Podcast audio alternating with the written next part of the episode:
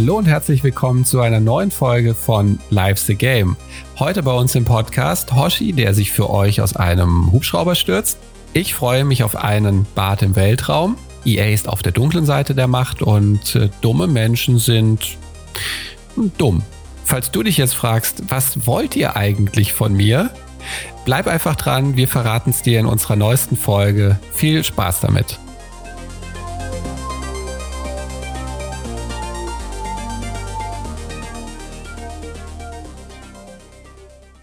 Moin Rommel, wie geht's dir? Ach, es ist Sonntag. Wie soll es mir gehen? Die Sonne scheint. Es geht mir gut, würde ich sagen. Der heilige Sonntag, die Haare sind nicht gewaschen. Die Haare, äh, Gott sei Dank, dass das kein äh, Videopodcast ist. Ähm, nennt man das dann Vlog? Nennt man das überhaupt Videopodcast? Nee, das heißt äh, ganz normal Podcast. Aber das könnte man irgendwann, wenn wir super, super erfolgreich sind, könnte man das ja mal in Angriff nehmen, für uns ein, ein kleines Zimmerchen zurecht basteln, wo wir dann das gleichzeitig auch broadcasten oder so. Ja, das können wir doch mal an, direkt an eine, an eine Anzahl von äh, wöchentlichen Zuhörern knüpfen. Wenn wir die überschritten haben, dann gibt es mal ein, ein Videospecial von uns beiden. Dann wird es leider nicht der Heilige Sonntag und ich werde mich da mit der Frisur hinsetzen, die ich jetzt habe, aber das können wir mal ins Auge fassen. Wie viele Zuhörer das dann sein müssen, können wir uns ja mal überlegen. Ja, ich glaube, da brauchen wir noch ein paar Dutzend mehr. Ja, müssen wir auch nicht so früh dann vor die Kamera, das finde ich in Ordnung. ja.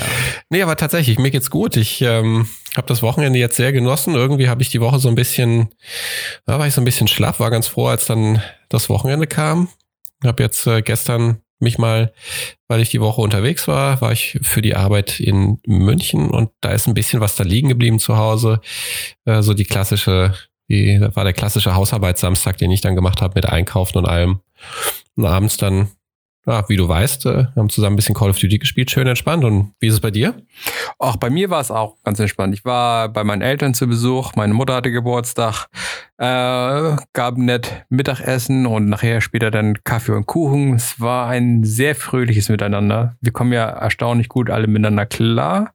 Deswegen ist es immer ein, ein, ein schönes Erlebnis, wenn man nach Hause kommt. Die ganze Familie war da, meine, meine Schwester, ihr zukünftiger Mann, ähm, alle, meine, meine Tante und Onkel von nebenan waren da. Wir wohnen ja in einem großen Bauernhaus.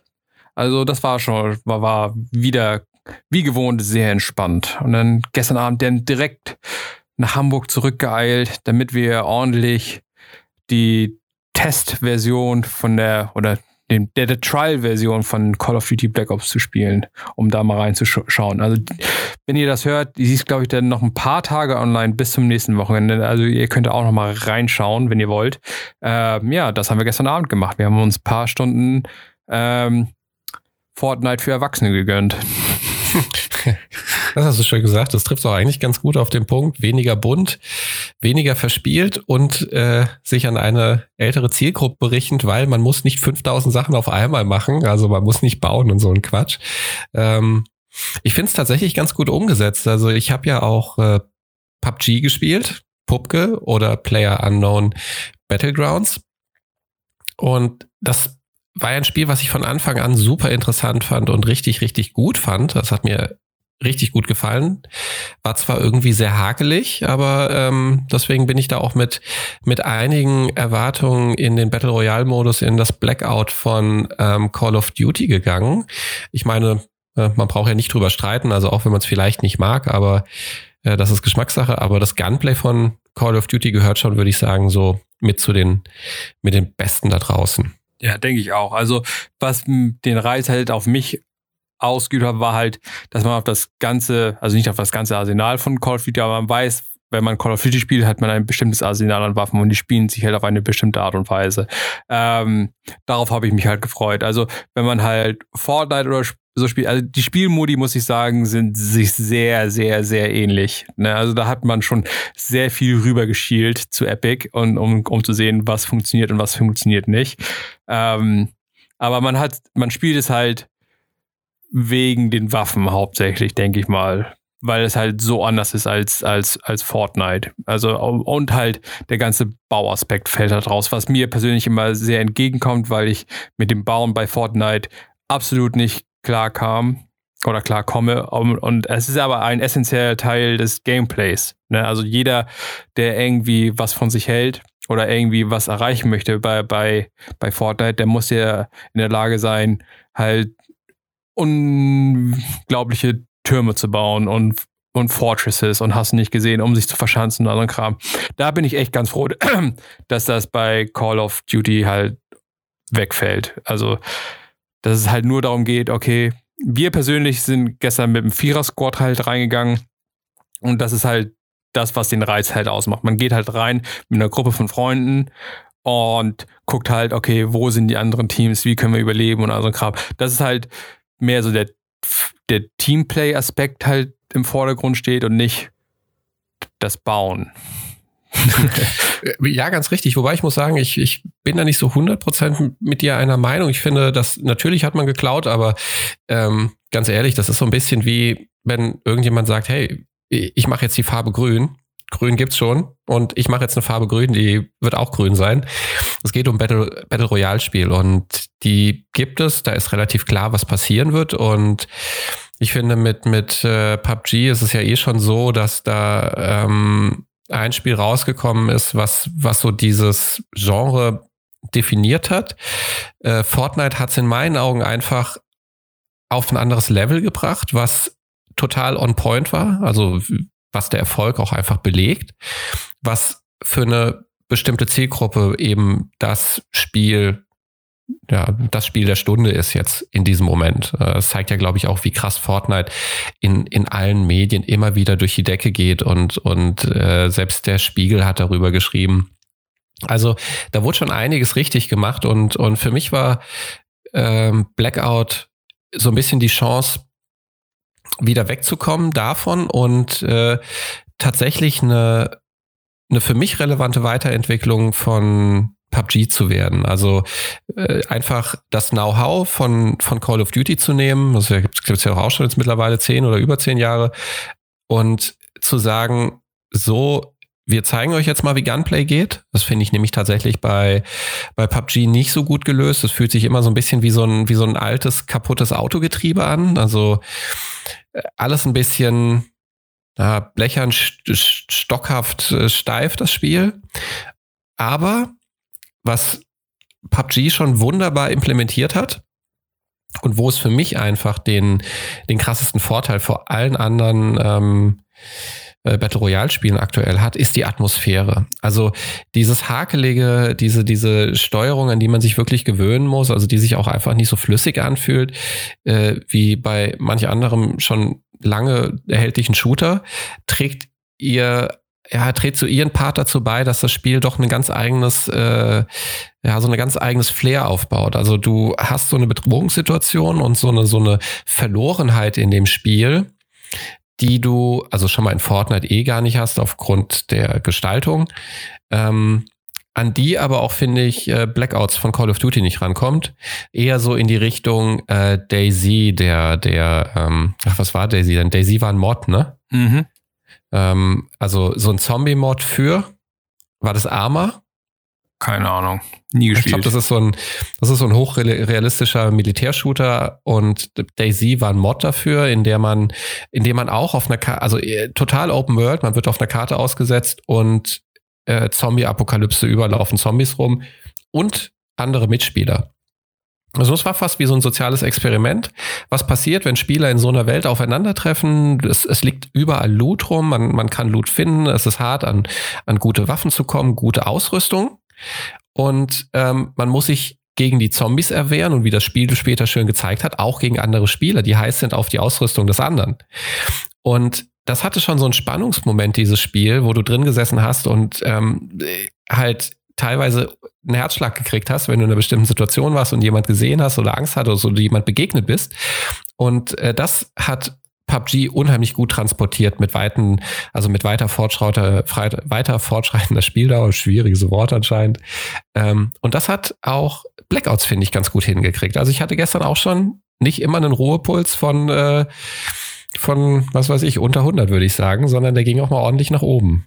Ja, es hat auf jeden Fall sehr viel Spaß gemacht. Also die Exkursion in, in, in nach Blackout. Also ähm, was ich halt nicht so ganz verstehe, ist, warum sie, warum Activision sich dafür entschieden hat, jetzt ein, eine Trial-Version rauszubringen und nicht daraus ein, ein Standalone-Spiel zu machen, um halt mit Fortnite gleichzuziehen. Weil, wie, wie halt bekannt ist, Fortnite ist die größte Geldmaschine 2018 gewesen. Deswegen verstehe ich nicht, warum. Und Activision ist ja bekanntermaßen, wie wir letzte Woche ja schon erörtert haben, sehr heiß auf Geld. äh, deswegen verstehe ich nicht, warum sie nicht gleich ähm, halt das komplette, also voll in, in den Pool gesprungen sind und das Free-to-Play halt anbieten. Genauso, und wie gesagt, dasselbe Modell wie Fortnite zu fahren. Naja, ich glaube, dass es für, für Activ Activision mit so einer IP eher schwer ist, einen Free-to-Play-Titel rauszubringen. Also ähm, klar könnten sie Leute damit einfacher in Berührung bringen, aber ich bin mir auch nicht ganz im Klaren, ähm, wie sich Call of Duty so richtig monetarisiert. Also da ich es nicht spiele, weiß ich leider gar nicht, äh, ob die einen Season Pass haben, ob die ähm, ihr Geld mit äh, kosmetischen Downloads machen, whatever, keine Ahnung. Es gibt ja auch jede Menge Waffenskins. Aber ähm, ich könnte mir vorstellen, dass wenn du diesen Titel löst, es Leuten zu einfach machst, in diesem Titel zu bleiben und unter Umständen vielleicht sogar Leute äh, von dem ursprünglichen Franchise mitnimmst zu einem kostenlosen Titel. Und bei Call of Duty, glaube ich, ist es durchaus gelernt, dass du regelmäßig Geld dafür ausgibst. Und für mich ist der richtige Konkurrent von Blackouts eigentlich äh, Player Unknown Battleground. Also nicht Fortnite. Ich glaube nicht, dass du Fortnite-Spieler konvertieren wirst zu Call of Duty Black Ops. Fortnite ist ein hammer-kompetitives Spiel und äh, wenn du das nicht spielst, dann bist du relativ schnell da raus. Genau wie jedes dieser Spiele. Also du musst dich an die Spiele gewöhnen, an das Gunplay. Und ähm, ich glaube eher, dass da Konkurrenten am Start sind wie Player Unknown Battleground. Und das ist ja nun auch, glaube ich, ich habe damals 30 Euro für bezahlt. Ich weiß gar nicht, ob das mittlerweile äh, nach im Prinzip Release teurer geworden ist. Ich gehe mal davon aus.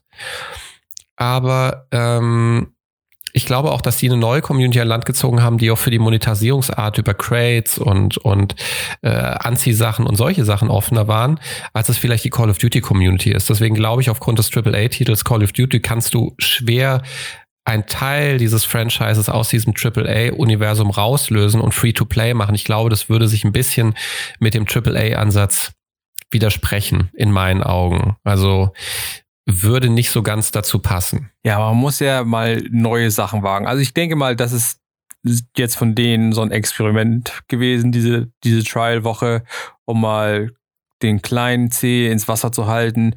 Würde, würden potenziell viele neue Leute kommen, wenn wir das for free machen. Ähm, ich glaube, das ist tatsächlich eher so ein Experiment. Also ich denke, über kurz oder lang wäre das die richtige Entscheidung, daraus ein Standalone Titel zu machen, wo halt nur Battle Royale Call of Duty ist und nicht das gekoppelt ist an einen der jährlichen Releases, die sie halt rausbringen. Ich glaube, das wäre die, die smarteste Option. Naja, ich finde alleine die Maßnahme, das schon spielbar zu machen, ist eine gute Marketingmaßnahme. Also ähm, wenn du von deinem Spiel überzeugt bist und ich muss sagen, ich finde es wirklich sehr gut.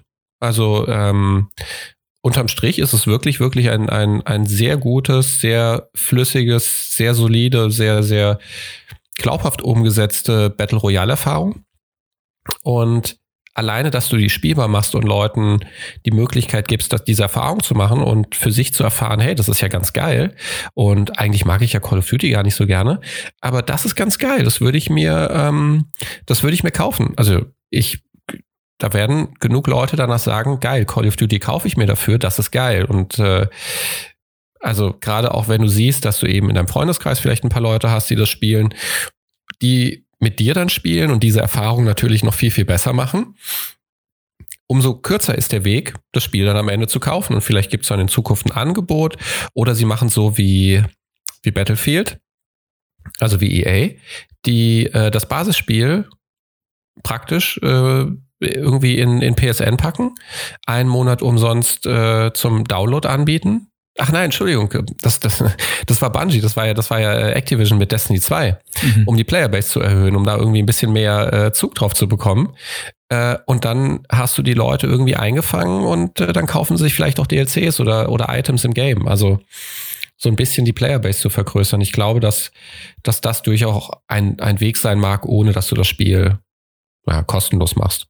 Also wie gesagt, ich persönlich bin der Meinung, dass ihr das halt splitten sollten. Also dass der Game-Modus tatsächlich entkoppelt wird von einem jährlichen Release-Zyklus, sondern dass es halt, ne, es gibt dann halt Call of Duty Blackout, ne, das ist ein Standalone-Ding und, und nicht Call of Duty 4, wo es einen Spielmodus gibt, der Blackout heißt. Also das wäre halt das Ding, was ich meine. Ne? Naja gut, es gibt ja auch den Zombie-Modus, also die, der irgendwann Einzug gehalten hat. Der, das ist ja ein schönes Beispiel eigentlich, das ist ja sehr vergleichbar, der Horde-Modus, der, der ja auch nicht ähm, losgelöst wird. Oder auch die ähm, von Battlefield wurde ja damals auch der, ach, was war das denn? Das gab ja auch so einen kleinen kompetit kompetitiven Modus, der weniger Spieler zugelassen hat. Ich glaube, acht gegen acht waren das und äh, den konntest du extra, wenn du Battlefield hattest, downloaden als selbstständig spielbares Spiel. Aber ich glaube, du konntest ihn nicht selbstständig erwerben. Also du brauchtest das Spiel dafür. Und ähm, ich glaube, weiterhin bei AAA-Titeln wird das, wird das Teil davon bleiben. Und äh, mit jedem neuen Call of Duty gibt's ja auch einen neuen Horde-Modus. Und ich glaube einfach, dass diese Erfahrung sich eigentlich auch im Call of Duty-Universum, also in so einem jährlich erscheinenden Spieluniversum, ähm, wunderbar auch darauf transportieren lässt. Dann sind wir da halt getrennter Meinung. Und das Spannende ist, wir können uns angucken, wie es in Zukunft wird und können in Zukunft auch nochmal drüber sprechen, wenn wir sehen, dass wir da, äh, dass es da neue Erkenntnisse gibt. Aber in jedem Fall anfangen, eine große Strichliste zu führen, wer mehr Recht hat von uns beiden. Oh ja, das wäre diesmal äh, tatsächlich der, der erste Punkt, den wir aufschreiben müssen, wo wir aufmerksam sein müssen. Aber ich denke, es wird spannend. Also Grund mehr, äh, da nochmal am Thema dran zu bleiben und zu gucken, wie sich das entwickelt. Das Lustige ist ja auch, was ich, also was ja auch nicht so selbstverständlich ist, dass ähm, man direkt eigentlich so einen, so einen Treffer landet wie mit Blackout, also was die Spielerfahrung angeht. Äh, ich glaube, Rockstar Games hatte mit Grand Theft Auto ja auch schon Erfahrung gesammelt und mit äh, Red Dead Redemption ein Battle Royale-Modus einzubauen, die aber, glaube ich, beide, also ich weiß nicht, ob du irgendwie einen schon mal davon oder ob du schon mal am Rande davon gehört hast, ähm, äh, großen Erfolg genossen haben damit. Also das ist ja nicht passiert. Das sind ja beides äh, recht ja, unbeachtete Battle Royale Modi gewesen. Also Grand Theft Auto hat es am Ende, glaube ich, hingekriegt, einen mit Autos zu machen, bei dem du dich mit Autos jagst. Also so der Kernkompetenz. Das Gunplay ist auch wiederum ja nicht so toll bei äh, Grand Theft Auto. Es ist okay, aber mit einem ernstzunehmenden Shooter kannst du natürlich auch nicht mithalten. Und äh, bei Red Dead Redemption war es halt, äh, glaube ich, so ein kompletter Fail, weil es geht ja die ganze Zeit um, also du, du auto-aimst ja beim Kämpfen und du steuerst dich ja wohl, ich habe es noch nicht Asche auf mein Haupt, ja, ich habe es noch nicht gespielt bisher, aber du steuerst dich ja wohl recht schwerfällig und das ist, glaube ich, auch für so ein Spiel recht, äh, recht hinderlich. Ja, definitiv. Also der kompetitive Aspekt ist halt nicht zu vernachlässigen bei, bei so ähm, bei solchen Spielen. Da ist es schon halt wichtig, dass man halt das trifft, worauf man zielt. Das, das ist äh, relativ wichtig. Aber ich muss sagen, also es hat gestern auf jeden Fall sehr viel Spaß gemacht, mit dem Vierer-Team da reinzugehen. Auch die, die ersten paar Stunden, wo wir nur zu zweit waren, äh, war schon sehr cool, als, als Team da durch, durchzugehen. Ich persönlich muss sagen, also weder Fortnite noch PUBG oder, oder jetzt halt Blackout reizen mich so als, als Singleplayer wirklich, also die Singleplayer-Experience. Ah, man kann das, ich kann das dann nicht allzu lang spielen. Also das ist dann nicht wirklich fun für mich persönlich. Ähm, halt in auf eine Map zu springen. Also bei Fortnite habe ich halt ein bisschen mehr Erfahrung natürlich, ähm, weil das halt länger draußen ist als als Blackout. Ähm, also in, in, den sagen wir mal keine Ahnung 20, irgendwas zwischen 20 und 50 Stunden habe ich das bestimmt gespielt. Also nicht allzu viel, ne, aber aber genug. Ne? Mhm. Ähm, aber halt auch immer wieder halt auf die, die Map zu springen und, und das im, im Singleplayer-Modus halt durchzumachen. Irgendwann verliert es halt für mich persönlich an Reiz. Ähm, für mich war das halt gestern halt super, super ähm, Fun mit, mit mehreren Leuten, weil man sich dann halt absprechen kann und, und man hat halt ähm, Also die ganze Teamerfahrung ist halt wichtig, um halt gucken, okay, der hat diese Fähigkeiten, der hat diese Waffen, ne, wer macht was, ne? Ähm, mhm. Dann hatten wir natürlich zwei Leute dabei, die etwas länger schon ähm, Blackout spielen. Ähm, und die hatten dann halt mehr Erfahrung, wie die Map aufgebaut ist, wo wir hingehen können, wo ist guter Loot und all so ein Kram. Das war natürlich alles von Vorteil. Aber es ist halt auch, okay, diese Person hat halt mehr Ahnung, welche Waffen sind, halt gut. Ähm, und man kann sich halt spezialisieren auf, auf Sachen. Ne? Du hattest zum Beispiel immer aus irgendeinem Grund den Sensor-Dart halt relativ oft am Start und dann kon konnte mhm. man halt koordinieren, okay, du schießt halt hier hin, dann können wir gucken, ob da Gegner sind. Also die, diese, diese, diese Teamkommunikation fand ich halt super cool, die ganze Teamdynamik, ähm, wie sich das Spiel entwickelt und dass man halt ähm, zusammen kämpft als Team gegen andere Leute. Das ist halt wesentlich interessanter als der, der Singleplayer-Aspekt für mich persönlich. Ich finde halt auch, das ist eine, also die, die, die, die interessante Erfahrung dabei ist, dass das Erfolgserlebnis bei so einer Art von Spiel einfach ungleich viel größer ist, als wenn du jetzt ähm, eine Runde Destiny PvP spielst oder ähm, einen Strike schaffst oder weiß nicht, bei, bei Battlefield einmal irgendwie die Kartenrotation durchgespielt hast. Du bist halt, ähm, du hast am Anfang nichts, du kommst zu deiner Ausrüstung, du kannst nicht sagen, was für einen Spielausgang du haben wirst. Manchmal ist es so, dass du weit kommst, obwohl du äh, äh Ausrüstungsteile hast, mit denen du nicht klarkommst oder Waffen, mit denen du normalerweise nicht spielen würdest. Also du bist, bist auch immer zu einer gewissen Adaption gezwungen. Und äh, dann ist es natürlich auch so, dass so Features wegfallen, was ich auch bei Battlefield 5 übrigens ja sehr begrüße, dass du nicht mehr so leichtes, äh, also dass du eben kein richtiges Spotten hast. Du, du, du siehst Gegner, aber du siehst sie, weil du sie siehst und nicht, weil sie irgendwo markiert sind, weil sie auf einer Karte erscheinen. Höchstens, wenn du ent entsprechende Ausrüstung am Start hast, die du aber erstmal finden musst. Aber du musst diese, du musst aufmerksam sein. Du musst ähm, du, du guckst in alle Richtungen, du musst dich, du, du musst strategisch zusammenarbeiten und ähm, dementsprechend über die Karte bewegen und dir auch überlegen, oh, da hinten läuft jemand, schieße ich jetzt wie ein Irrer auf den in der Hoffnung, ihn zu treffen? Nee, lieber nicht. Es ist nämlich kein normaler Shooter. Ich warte, bis ich, bis ich praktisch selbst bestimme, wie dieses, äh, wie diese Konfrontation dann aussieht, die ich mit ihm habe. Ich sehe, wo er hinläuft. Ich habe einen überlegenen Stand. Ich weiß, was passiert. Er sieht mich nicht und äh, ich verhalte mich dementsprechend. Das ist, und am Ende, wenn du je weiter du kommst, je höher geht der Puls. Und das habe ich auch selten in einem anderen Spiel. Äh, deswegen, das ist echt schon geil. Und ich bin tatsächlich sehr, sehr, sehr gespannt auf, äh, auf, auf März, wenn dann auch Battlefield mit einem eigenen Battle Royale Modus aufwarten wird. Das ist ja kein Geheimnis, dass ich großer Battlefield-Fan bin. Und das ist für mich ja so der Branchenprimus, wenn es um Mainstream, große Karte, taktische Kämpfe, äh, gemeinsames Spielen geht. Das macht ja, finde ich, Battlefield ähm, richtig gut. Und auch die Integration von Fahrzeugen. Also da bin ich mal gespannt, was man sich da einfallen lässt, äh, wie Fahrzeuge integriert werden. Ob es es gibt ja relativ viele Fahrzeuge jetzt schon bei Battlefield, ob das da vielleicht zu fahrzeuglastig wird. Es gibt ja vor allem nicht nur Transportfahrzeuge, wie es bisher bei PlayerUnknown und Battleground oder auch bei ähm, Black Ops der Fall ist, sondern es gibt ja Panzer und wird man die im Spiel lassen, werden die die, die Spielerfahrung irgendwie negativ balancen? Äh, also bin ich, bin ich mal sehr gespannt, weil ich mir durchaus vorstellen kann, dass, dass die da was richtig, richtig Gutes hinkriegen. Tja, sind wir halt gespannt. Mal gucken, ob die auch einen Trial-Weekend da haben, wo man, wo alle mal reinschauen dürfen. Wäre, glaube ich, gar nicht verkehrt, wenn sie davon überzeugt sind, dass es gut ist. Aber wir sind verdammt oft gespannt, äh, wie du so schön gesagt hast. äh, deswegen warten wir mal ab, was da noch kommt. Das ist ja auch bald soweit. Äh, müssen ja nicht mehr lange warten, bis wir da mal selber das Ganze anspielen können. Oschi, jetzt haben wir lange genug gequatscht und normalerweise fangen wir mit den News an, um mal einen kurzen Überblick darüber zu geben, was denn so in der Welt passiert, in der Gaming-Welt oder auch in der Filmwelt. Haben wir jetzt ein bisschen vernachlässigt, kommen wir aber jetzt wieder dazu zurück.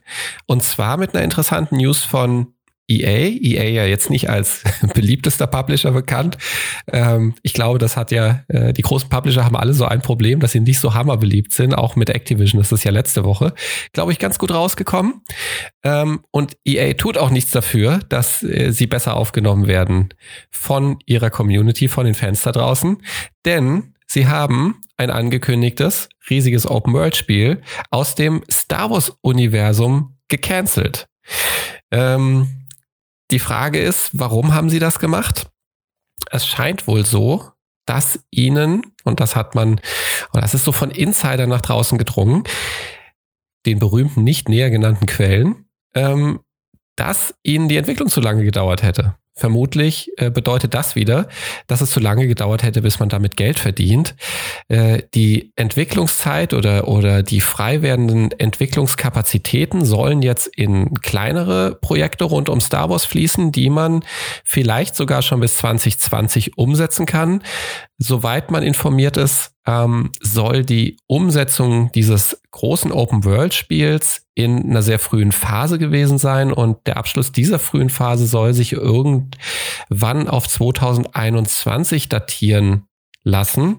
Also ähm, nochmal ein Jahr mehr und mit so einer großartigen IP wollte man hm, wohl nicht so lange warten. Und vielleicht war es auch damals nur ein kleines Ablenkungsmanöver, um von der Schließung von The Serial Ende 2017 ein bisschen abzulenken. Was meinst du dazu, Hoshi? Also im Großen und Ganzen war es eine dumme Entscheidung, das Spiel zu, zu canceln. Äh, es fängt halt damit an, dass halt EA diesen Exklusivvertrag hat mit Disney, wo die auch einen 10-Jahres-Vertrag eingegangen sind miteinander, so wie hm. damals Bungie und Activision. Ähm, und Disney hat gesagt, okay, wir haben keine Ahnung von Videospielproduktion. Wir lizenzieren mal unsere IPs, die wir so haben, ne? Unter anderem halt Star Wars, die sich halt für ein paar Milliarden vor ein paar Jahren gegönnt haben. Ne, haben gesagt, okay, wir haben keine Ahnung von Videospielen. EA, ihr seid relativ groß, ihr habt Ahnung davon, macht das mal. Ne? Wir, in, wir vertrauen euch mal. Nimm, nimmt unsere geliebte Star Wars IP und macht da anständige Spiele draus. Ähm, was wir bis jetzt in den ersten, ich glaube, jetzt sind wir sechs Jahre in dem Vertrag drin. Jetzt haben wir zwei Battlefront-Spiele bekommen, die beide nicht super gut angekommen sind, obwohl sie natürlich spektakulär aussehen und sich an sich gut spielen lassen und so. Aber der der, der Content war halt nicht da. Also im ersten ja. Spiel fehlte der komplette Singleplayer-Modus und der zweite Teil ist ja notorisch bekannt dafür, dass halt ähm, Lootboxen-Welt ein weltweites Phänomen wurden, ne, so dass es halt tatsächlich der US-Kongress und so eingegriffen hat und gesagt hat, was soll dieser Scheiß überhaupt hier? Die, ist das hier Glücksspiel oder was? Also sind ähm, beide nicht wirklich gut angekommen in der Öffentlichkeit. Das war so der Track Record, den sie jetzt die ersten sechs Jahre in diesem Vertrag, in diesem zehn Jahres Deal abgeliefert haben. Und jetzt kommt halt raus, okay, sie haben ein weiteres Star Wars Spiel gecancelt, was im Vorfeld auch schon mal gecancelt wurde. Also Visceral Games ähm, hatte eigentlich vor, ein Star Wars Singleplayer-Spiel zu, zu produzieren. Ähm, in dem Stil von Uncharted, ne, also völlig linear.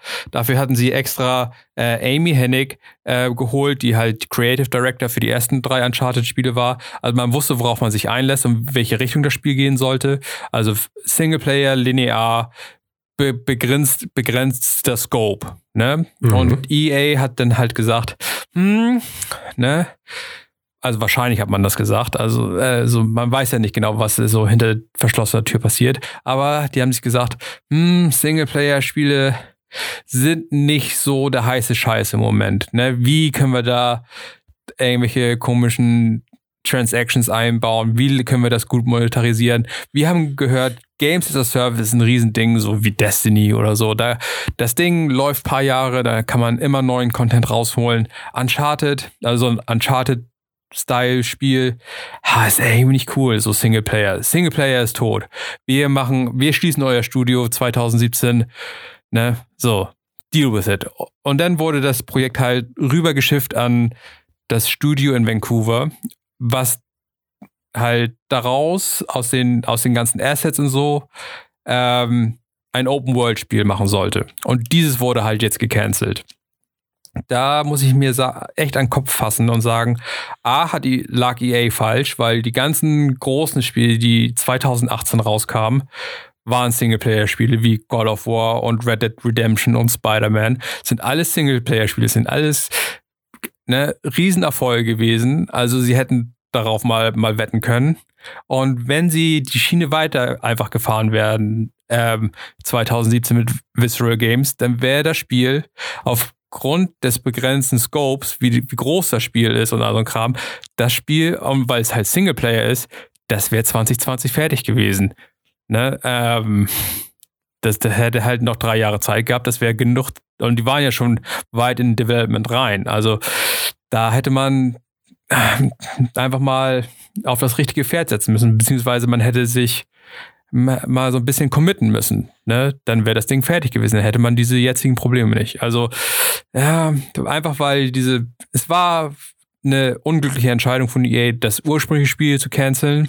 Ähm, und das die daraus resultierende zweite Cancelung des Spiels ist halt dann halt noch dümmer. Jetzt haben sie halt gar nichts. Ne? Und das macht die Fans nicht wirklich besonders fröhlich, würde ich mal sagen. Naja, vor allem, es ist ja auch eine IP, auf die du richtig Bock hast. Also ähm, es mag, mag ja jeder Star Wars-Film in letzter Zeit doch einigen Grund, äh, einigen Anlass äh, zur Kritik gegeben haben. Und äh, ich muss ja wirklich auch sagen, dass der, der zweite Teil, also der, ja, ich muss immer zusammenrechnen, die äh, Mhm, mhm. Acht. Der, äh, der, achte Teil, ganz genau. Ähm, visuell einer der stärksten ist, allerdings äh, einfach so dreist in seiner, äh, wie er halt einfach die Story durchnudelt, wie es ihm gefällt und einen dicken Haufen äh, auf die ganze Lore setzt. Das ist schon dreist. Also da fühlst du dich schon irgendwie als äh, jemand, der das Uni Star, Star Wars Universum schätzt und gut findet, doch, doch arg verarscht. Und ähm, nichtsdestotrotz freut man sich immer wieder auf einen neuen Teil. Und das ist ein riesen IP. Und eigentlich würdest du dich ja hammer freuen, wenn sowas rauskommt. Und ich, ich glaube zum Beispiel auch, dass, dass du eine Singleplayer-Erfahrung kreieren kannst, gerade wenn es äh, eine Open-World-Erfahrung ist, die sich auch immer wieder stetig weiterentwickelt. Und ähm, ich meine, da hat es ja auch, äh, da haben, hat es ja auch so ein Spiel wie World of Warcraft vorgemacht, dass du das eben monetarisieren kannst. Gut, die hatten anfangs natürlich auch eine, eine Subscription-Fee, aber ähm, nichtsdestotrotz gibt es in so einem Spielmodell, glaube ich, auch jede Menge, äh, jede Menge Möglichkeiten für eine Monetarisierung. Und ähm, ich glaube halt, das sind dann am Ende auch die Spiele, an die man sich ewig irgendwie erinnert, die gut sind und die halt tatsächlich richtig, richtig krasse Communities aufbauen. Insofern ähm, denke ich auch, dass sie da vielleicht lieber noch ein bisschen mehr Zeit investiert hätten. Auch wenn vielleicht 2021 so das früheste Datum war, für, für das man hätte mit einer Ankündigung, mit, mit mehr Inhalten rechnen können. Aber ähm, ich glaube, sowas ist es wert, einfach weiterverfolgt zu werden.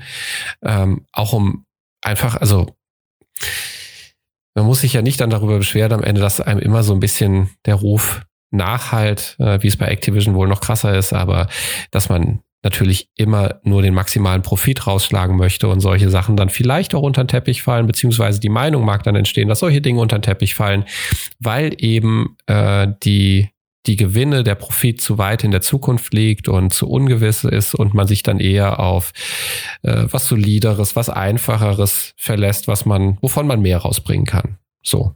Und das finde ich ein bisschen schade, dass dieser Eindruck entsteht, der durchaus ja falsch sein kann, äh, weil ganz genau wissen wir natürlich auch nicht, warum es jetzt äh, abgesägt wurde. Aber ja, schade, schade, schade. Und apropos schade, schade ist es auch, dass es so viele dumme Menschen gibt. Dazu würde Hoshi gleich noch ein bisschen mehr erzählen. Äh, YouTube, YouTube verbannt dumme Sachen aus seinem Feed.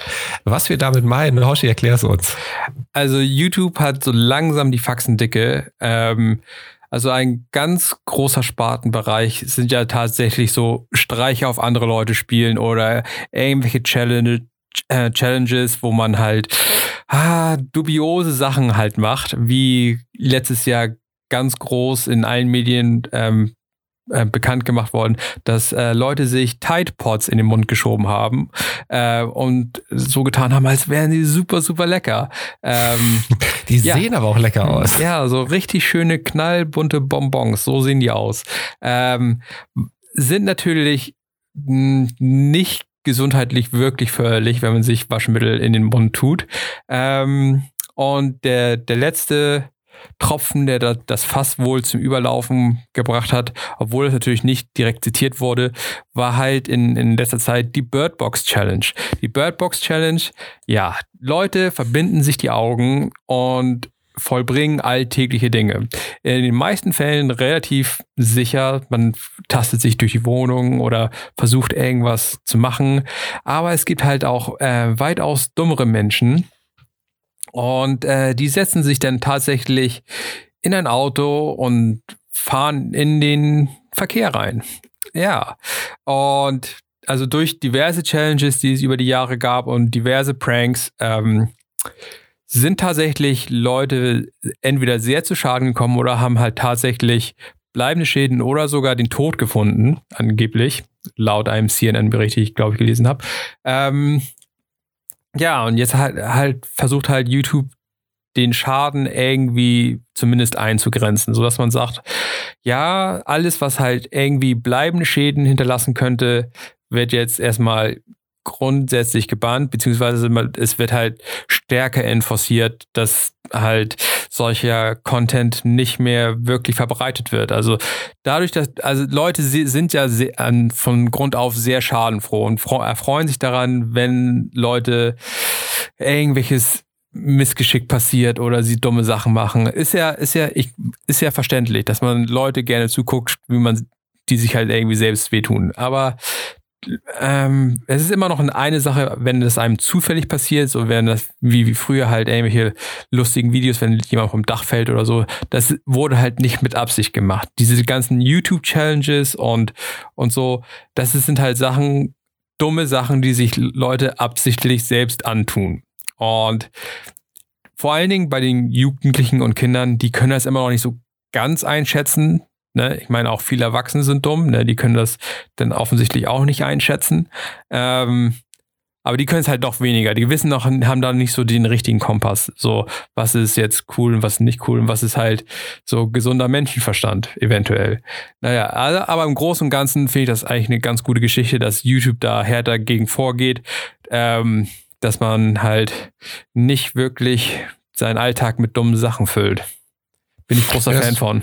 Das geht ja auch ganz klar so in die Richtung äh, soziale Verantwortung von solchen sozialen Netzwerken. Also auch wenn es jetzt eine Weile gedauert hat, bis sie tätig geworden sind.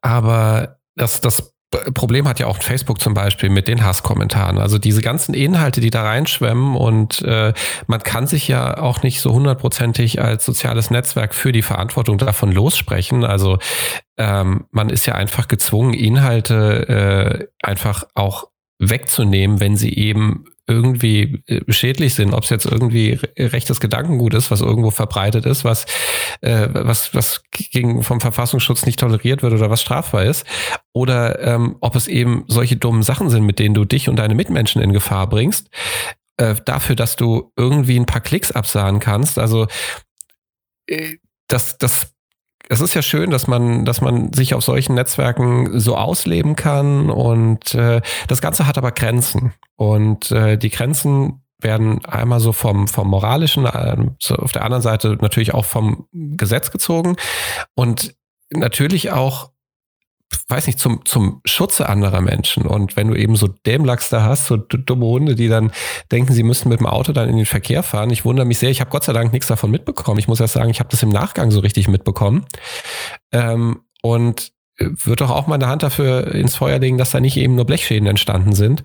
Und das ist halt einfach, das ist einfach eine Frechheit. Das ist so ein bisschen wie die, wie die, diese Horrorclowns.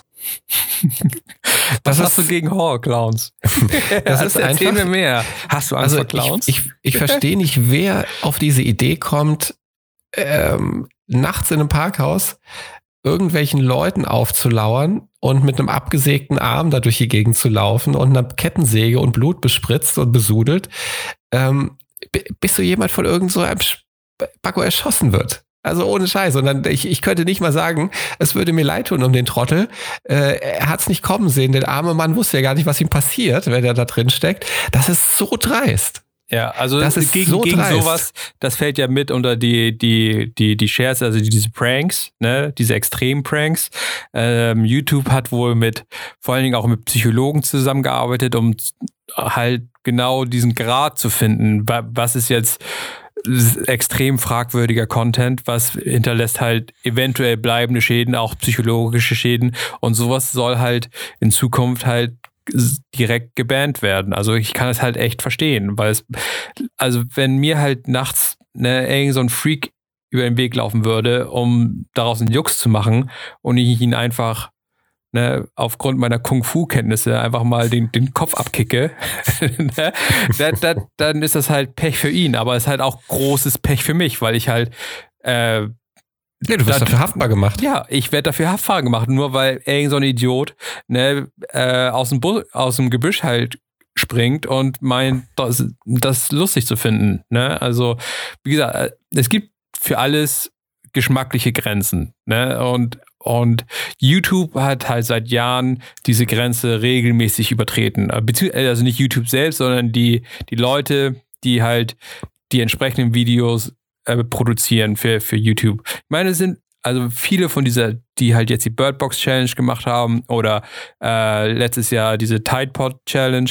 Das sind halt irgendwelche Leute, die man halt nicht kennt. Das sind irgendwelche normalen Kinder und so, die es halt einfach nicht besser wissen. Ne? Es sind Tausende von Kindern haben diese äh, Tide Pod Challenge gemacht, was halt mega behindert ist. Ne? Aber also, ne, die wissen es halt nicht besser. Aber es ist sowas verbreitet sich halt auch nur, wenn man das ähm, sich verbreiten lässt. Ne? Und deswegen bin ich da eigentlich ganz froh, dass YouTube da eingreifen möchte ähm, und sowas einfach, wo einfach gesunder Menschenverstand an den Tag gelegt wird, zu sagen, okay, ne, bis hierhin und nicht weiter. Ne? Also wenn du dir selbst schadest oder anderen Leuten schadest, sei es nun physisch, physisch oder psychisch, ne, da, da ist jetzt die Grenze. Und da bin ich einfach ganz froh, dass sie jetzt einfach mal eine Grenze aufzeigen. Ne? Ja, gut finde ich auch, dass sie da eben mit einem mit mit Psychologen zusammenarbeiten und versuchen auch diese Grenze zu definieren und eben nicht willkürlich ähm, Dinge löschen, andere Dinge nicht löschen, dass sie sich da auch kümmern, dass es da ähm, also dass es auch einheitlich verständlich für für Nutzer von YouTube ist und auch eben klar ist oder wahrscheinlich dann nach einiger Zeit klar sein wird, welche Inhalte eben so ähm, so nicht mehr distribuiert werden. Aber der Trend geht ja eindeutig dahin, dass du einfach auch mehr äh, kontrollieren musst, weil, weil einfach so viele Inhalte oder Nutzer so viele Möglichkeiten haben, Inhalte zu teilen und, und, und auszuspielen.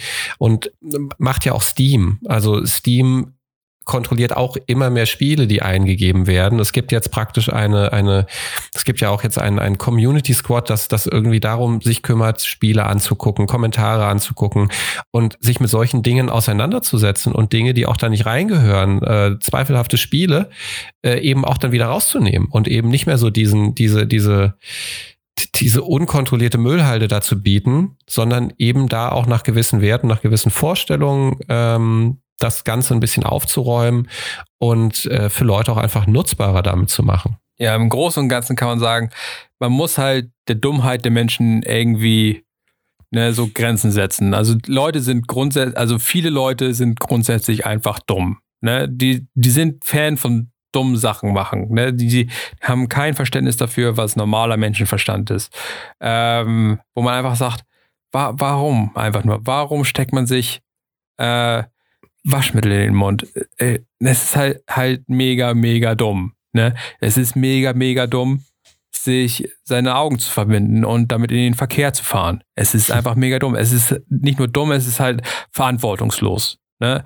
Ähm, und da bin ich halt echt froh, dass man sagt, okay, bis hierhin und nicht weiter. Weil ne, Leute werden immer irgendwelchen dummen Scheiß sich ausdenken und sagen, hey, warum versuchen wir nicht dieses lustige Spiel, wo man halt Messer so zwischen die Finger sich so tut.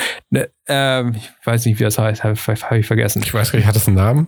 Ähm, ne, also, aber es gibt, äh, irgendjemand wird sich wieder irgendeine dumme Challenge ausdenken, wo man sich meinetwegen, ne, äh, was, ne, keine Ahnung, halt dummen Scheiß, wo man, der normale Mensch sagt, das ist dumm, hör auf mit dem Scheiß, ne?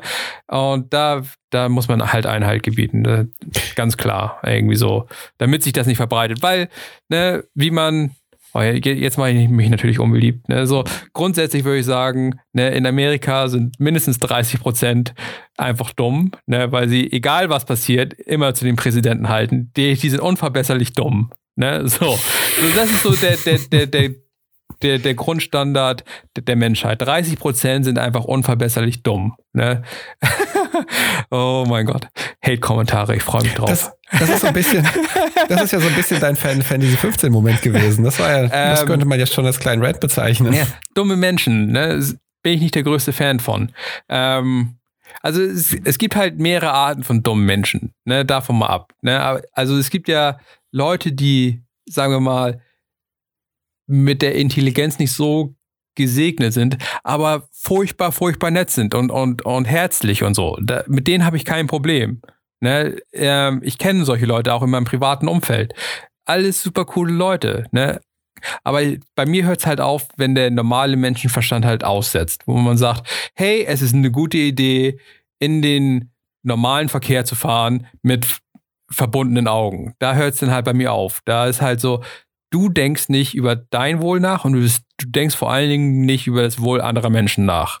Das ist einfach nur richtig, richtig, richtig dumm. Ne? Und dafür ne, sollte man dir nicht nur deinen verkackten YouTube-Kanal abnehmen ne, und, und auf deine paar Views scheißen, sondern ne, viel schlimmere Sachen. Ne? Also, ne, so, wie gesagt, sobald der normale Menschenverstand aussetzt, da, da hört es dann halt bei mir auf. Ne? Also es hat gar nicht wirklich was mit Intelligenz zu tun, weil auch sehr viele intelligente, intelligente Menschen am Alltag keinen richtigen men normalen Menschenverstand äh, an den Tag legen. Ne? Aber also da, da hört es eigentlich eher bei Also nicht wirklich bei der Intelligenz, sondern halt beim, beim gesunden Menschenverstand, da hört es bei mir auf. Ne? So alles.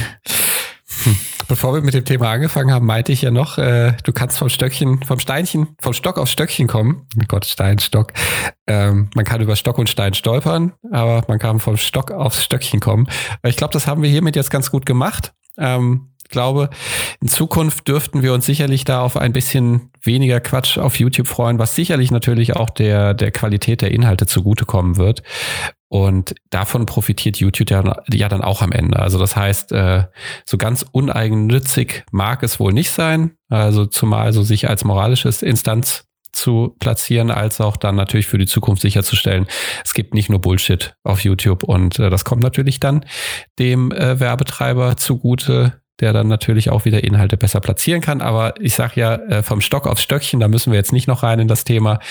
Auf jeden Fall ähm, glaube, wird YouTube in Zukunft dafür sorgen, dass da weniger so ein Quatsch gepostet wird und dass das, das Leben der dummen Menschen ein bisschen sicherer machen. Hört auf mit dem dummen Scheiß. Jawohl. Hört auf Hoshi. Ah, und nun zurück von dummen Menschen zu schlauen Menschen. Man darf nämlich annehmen, dass die, das sind ja nicht nur Menschen, dass die Mitglieder der Sternenflotte allesamt doch einiges auf dem Kasten haben dürften. Zumindest darf man den Eindruck haben, wenn man Star Trek Discovery verfolgt. Und da ist jetzt die zweite Staffel losgegangen. Am Donnerstag, glaube ich, 17. ist die erste Folge ähm, Bruder, Brother äh, online gegangen auf Netflix. Und ich habe mich hammer drauf gefreut. Ähm, ich habe die habe die erste Staffel wirklich, wirklich mittlerweile, glaube ich, viermal geguckt. Nerd. Ganz genau. Sie hat mir wirklich gut gefallen. Ich, ich stecke ja momentan eh so in meiner Star Trek-Phase und arbeite die alten Star Trek-Versäumnisse auf und hänge gerade bei Next Generation drin. Und ähm, habe jetzt auch so ein bisschen das Star Trek-Feeling bekommen. Und das in der ersten Staffel gab es ja viel, nicht viel Kritik, aber gab es ja durchaus einige Dinge, die kritisiert wurden, so das Star Trek-Feeling fehlt. Ähm, es ist doch ein bisschen anders, als Star Trek früher war. Und es scheint so, dass man sich dem in der neuen Folge annimmt. Und das Interessante ist, dass das schon in der ersten Folge rauskommt. So, an der Stelle, bevor wir jetzt weitermachen, möchte ich eine Spoilerwarnung aussprechen. Spoiler. Es wird, äh, wir werden uns inhaltlich zu allen Sachen äußern, die in der Folge vorkommen. Also wer es noch nicht gesehen hat, äh, schaltet weg oder schaut die Folge und schaltet uns danach wieder ein, äh, um dann zu hören, was wir über die Folge denken. So, was passiert nach der ersten Folge? die erste Folge von der zweiten Staffel knüpft eigentlich ohne Umschweife. Oh, Hoshi, eine kurze Frage. Hast du deine Hausaufgaben gemacht und die Folge geguckt? Ja, selbstverständlich. Ich Ach. musste gucken, was passiert nach dem Cliffhanger der erst, am Ende der ersten Staffel. Ja, äh, Hoshi, vorwillig. Ganz genau, Cliffhanger. Die Folgen gehen nahtlos ineinander über.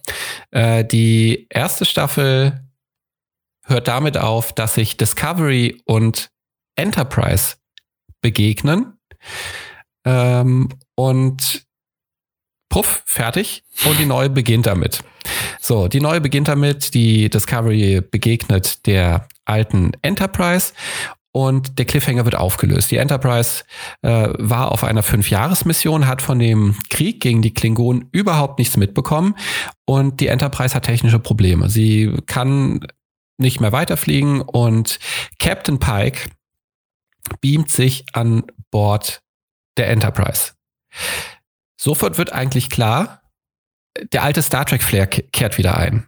Ähm, die, die, dazu noch später mehr, aber es, es, man merkt wirklich sofort mit, mit, äh, mit, dem, mit der Hinzunahme von Captain Pike und seiner Crew äh, werden alte Star Trek-Tugenden wieder aufleben gelassen. Aufleben gelassen. Leben alte, alte Star Trek-Tugenden wieder auf. Oh Gott, das war ein ganz grauenhafter Satz, aber ich glaube, ihr versteht, was ich meine. Ähm, mir war anfangs nicht ganz klar, ist die Enterprise jetzt, weil wir uns vorher auch mit der Discovery in einem pa Paralleluniversum bewegt haben, ist die Enterprise jetzt aus einem Paralleluniversum, weil sie auch das alte Design hatte. Ich konnte es teilweise nicht so ganz zuordnen, aber es wird klar, nein, die Enterprise ist nicht aus einem Paralleluniversum. Sie war einfach auf einer langen Mission, fünf Jahre und zwischenzeitlich hat sich natürlich auch die Technik bei der Sternenflotte ein bisschen weiter entwickelt. Ähm, das, das, das Schöne ist, äh, Captain Pike übernimmt dann die, Enter, äh, die, die Discovery, um seine Mission weiterzuführen. Äh, und die Mission ist, er muss neue Pulsaren, die in der Galaxie erschienen sind, davon gleich äh, sieben waren es, glaube ich, oder sechs, äh, untersuchen. Und der Pulsar war auch etwas, was zum ersten Krieg mit den, also zum Krieg mit dem Kling, mit den Klingonen geführt hat, der ja in Staffel 1 beschrieben wird. Also äh, Captain Pike mit der Discovery jetzt auf dem Weg zu den oder zu dem ersten Pulsar, den man orten kann.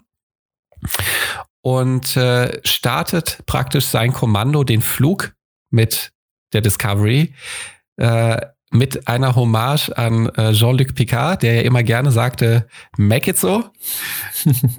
Captain Pike bedient sich der Worte Hit it. Und ganz klar, das wird das neue Make It So. Ganz großartige, äh, ganz großartiger alter Fingerzeig zu den alten Star Trek Folgen. Und ähm, jedenfalls geht es in Richtung des Asteroiden. Der Asteroid ist an einem Trümmerfeld, Asteroidenfeld gelegen, natürlich eine ganz gefährliche Reise. Und sie entdecken dort eine alte Lazarettfregatte der Sternenflotte, die wohl im Klingonenkrieg, wie sich dann später herausstellt, tatsächlich ähm, abgeschossen wurde und auf diesem Asteroid notgelandet, ja, notgelandet ist. Ähm, Natürlich äh, versucht man auf den Asteroiden zu kommen. Im Laufe dessen äh, stirbt ein Besatzungsmitglied, ein ersetzbares Ersatzungsmitglied von, äh, von Captain Pike, den er von der Enterprise mitbringt. Also darüber äh, muss man keine Worte äh, verlieren. Und äh, sie begegnen unten einer, einer, einer alten Engineering, einer alten Mechanikerin, die es schafft, alte Crewmitglieder, die äh, in kritischer Kondition waren durch den Abschuss, am Leben zu erhalten. Man beamt sie nach oben.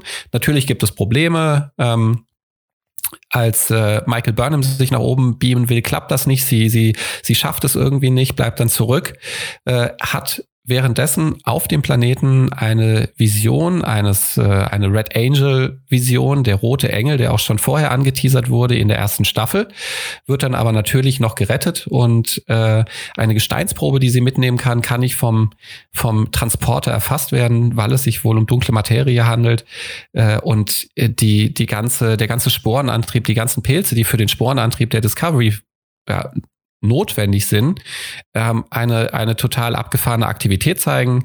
Äh, Anson Tilly möchte dann eine Probe haben und äh, so kommt es dann am Ende, dass sie mit der Discovery ein Manöver fahren, um tatsächlich einen Teil des Asteroiden im Cargo Bay unterzubringen. Ähm, danach, nachdem diese Mission erledigt ist, gibt äh, Captain Pike das Kommando an äh, Commander Suru zurück und in einem Gespräch von Captain Pike und äh, Michael Burnham wird klar, Michael Burnham hat ihren alten Ziehbruder, ihren alten Stiefbruder, das ist ja nicht äh, von, von ihren leiblichen Eltern, aber ihren alten Stiefbruder Spock äh, dort auf der Enterprise vermutet und auch erwartet, ihn zu sehen. Und äh, auf die Frage hin, ob sie ihn denn auf der Enterprise sehen könnte, äh, muss Commander Pike zugeben, dass äh, Spock nicht mehr an Bord der Enterprise ist, sondern bereits vor einiger Zeit ähm, die Enterprise verlassen hat ähm, mit unbekanntem Zielort. Als, ja, als Michael Burnham dann durch, durch Spocks alte Sachen geht, äh, wird sie so ein bisschen an die Kindheit zurückerinnert, erinnert sich an die erste Begegnung mit Spock, ähm, äh, wie, wie sie abgelaufen ist und äh, was ihr, ihr Ziehvater und ihre Ziehmutter ihr erzählt haben. Und äh, so ergibt es sich, dass sie nach und nach von einer alten Zeichenmaschine von Spock, wo er immer mit seinen Ängsten, mit seinen Albträumen umgegangen ist, praktisch ähm, Hinweise auf den Verbleib von Spock zieht. Und es sieht wohl so aus, dass, äh, dass Spock mit diesen Pulsaren in irgendeiner Art von Zusammenhang steht, sie irgendwie mit seinem Schicksal verknüpft sind und er offensichtlich äh, auf die Suche, auf die Suche nach Ursachen, nach, nach, nach Erkenntnissen ausgezogen ist zu diesen Pulsaren. Und äh, es wird jetzt natürlich schnell deutlich, dass äh, die, die erste Staffel, die zweite Staffel sehr wahrscheinlich Spock und Michael Burnham wieder zusammenbringen wird.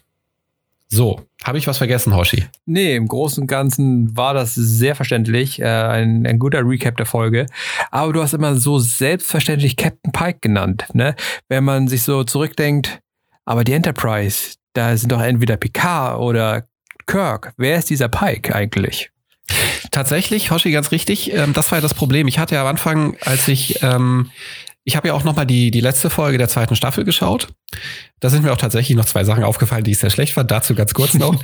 ähm, ich fand es unheimlich viel verschenktes Potenzial, dass, äh, dass der Ausflug auf die Heimatwelt der Klingonen, Kronos, praktisch nur in Form dieses Slavery Outposts dargestellt wurde. Also ähm, ein total wahrscheinlich überhaupt nicht repräsentatives Bild von Kronos abgegeben hat und man da sicherlich doch ein bisschen gespannter war als Fan und sich erhofft hat, da ein bisschen Einblicke zu gewinnen, wie die Welt der Klingonen denn die, die Hauptwelt, die Heimatwelt der Klingonen denn so überhaupt aussieht und, und wie es dazugeht.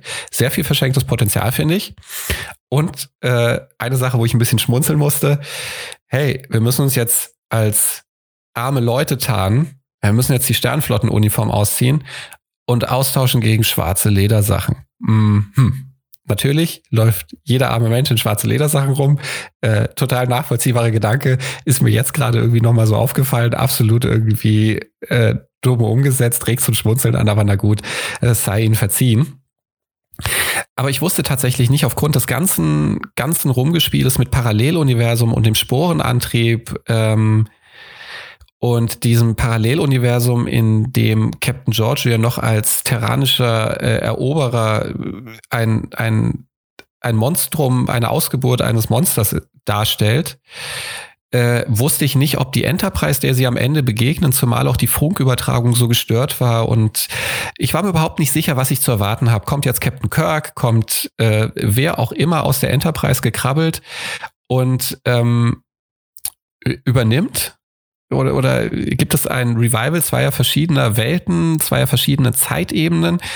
Äh, nee, ist es nicht. Captain Pike ist tatsächlich der Vorgänger von Captain Kirk. Also in der Zeitschiene, in der Enterprise, äh, in der Star Trek Lore bewegen wir uns praktisch vor der Next Generation.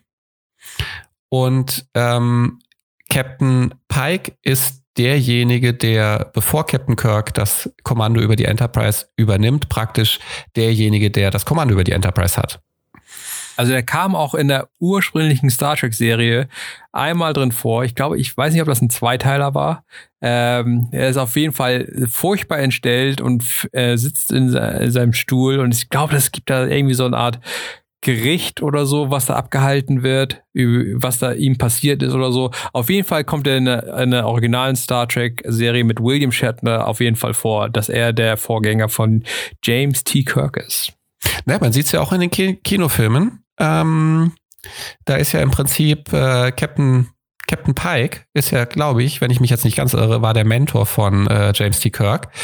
Und ähm, auch da wird so ein bisschen äh, Lore wieder zusammengebracht. Und das ist es halt, was ich am Anfang meinte. Und jetzt würde ich direkt mal so in meine Meinung einsteigen und äh, die mal zur Diskussion stellen. Äh, direkt damit haben sie es halt geschafft, direkt mit dem Anfang, äh, dass sofort klar wird, das wird mehr Star Trek, als es Season 1 von Discovery war. Ähm, angefangen natürlich äh, damit mit diesem ganz, ganz ikonischen, mit dieser ganz ikonischen Begegnung mit der Enterprise und in dem Moment, in dem sich äh, Captain Pike mit seiner Crew an Bord beamt, äh, man sieht ja, die Discovery hatte ganz andere Uniformen, man denkt, man ist viel weiter. Aber da kommen sie, die liebgewonnenen gelben, roten und blauen Uniformen. Die, die rot, die Red Shirts, die ähm, ja immer dafür bekannt waren, die, die Storm, die, die Stormtrooper des äh, Star Trek-Universums zu sein und äh, wegzusterben, wie die fliegen. Das ist schön, dass man auch mit diesem Vorteil, äh, Vorurteil dann später aufgeräumt hat. Aber das hat schon sofort ein Flair. Und ich muss sagen, die Wahl, ähm, die Wahl des Schauspielers für Captain Pike, ich habe leider seinen Namen vergessen, ich habe mir nicht aufgeschrieben. Ich glaube, heißt, Helm oder so heißt er, glaube ich, oder so. Ich dachte irgendwas mit Mount am Ende. Na gut. Also, Ansel Mount, ja genau, Ansel Mount, genau. Genau. So haben wir schön zusammengebastelt. Ja. gutes Team. Und es ist so perfekt. Also die, die Auswahl ist so perfekt und spiegelt so sehr Star Trek wieder. Ähm, dieses eloquente, ein bisschen selbstironische, also man, man kann ja zum Beispiel einem Jean-Luc Picard nicht abschreiben, dass er nicht doch so manche Folge mit einem gewissen, mit einer gewissen Selbstironie begangen hat. Äh, den Anfang der Folge auch nicht unerwähnt lassen, die Beschreibung äh, Space, The Final Frontier, und dann die etwas andere Einführung von äh, Michael Burnham oder der Stimme von Michael Burnham, während man äh, Bilder aus dem Weltall sieht. Das ist einfach großartig. Das entwickelt einfach sofort bei mir ein totales Star Trek-Feeling, wo ich sage, ja, das ist Star Trek. Während Discovery die erste Staffel einfach toll war, aus dem Star Trek-Universum war, aber noch nicht so dieses Feeling hatte. Und also dafür schon mal äh, großen, großen Respekt für die, für die Auswahl und ja, die, die Darstellung des Captains. Also das pass funktioniert schon mal richtig gut und natürlich auch, äh, wie gesagt, mein Herz schlug ein bisschen höher, als ich hörte Hit It. Ähm, war für mich sofort das neue Make It So. Äh, und auch so ein kleiner, kleiner ähm, Fingerzeig. Ich finde außerdem schön, dass sie es geschafft haben, in der ersten Folge auch direkt die Crew der Discovery noch weiter mit einzuschließen. Captain Pike richtet sich ja dann an einer Stelle an die Crew, als er das Schiff übernimmt und sich vorstellt. Und ähm, das finde ich gut, weil Discovery, die erste Staffel, hat dann viel Raum gelassen, Anteil zu nehmen an der Crew, auch wenn man nicht jedes einzelne Mitglied vor, äh, vorzüglich kennengelernt hat. Aber man hat sie doch immer wieder in ihren Rollen gesehen. Sie wurden angesprochen, äh, und sie waren immer wieder visuell präsent.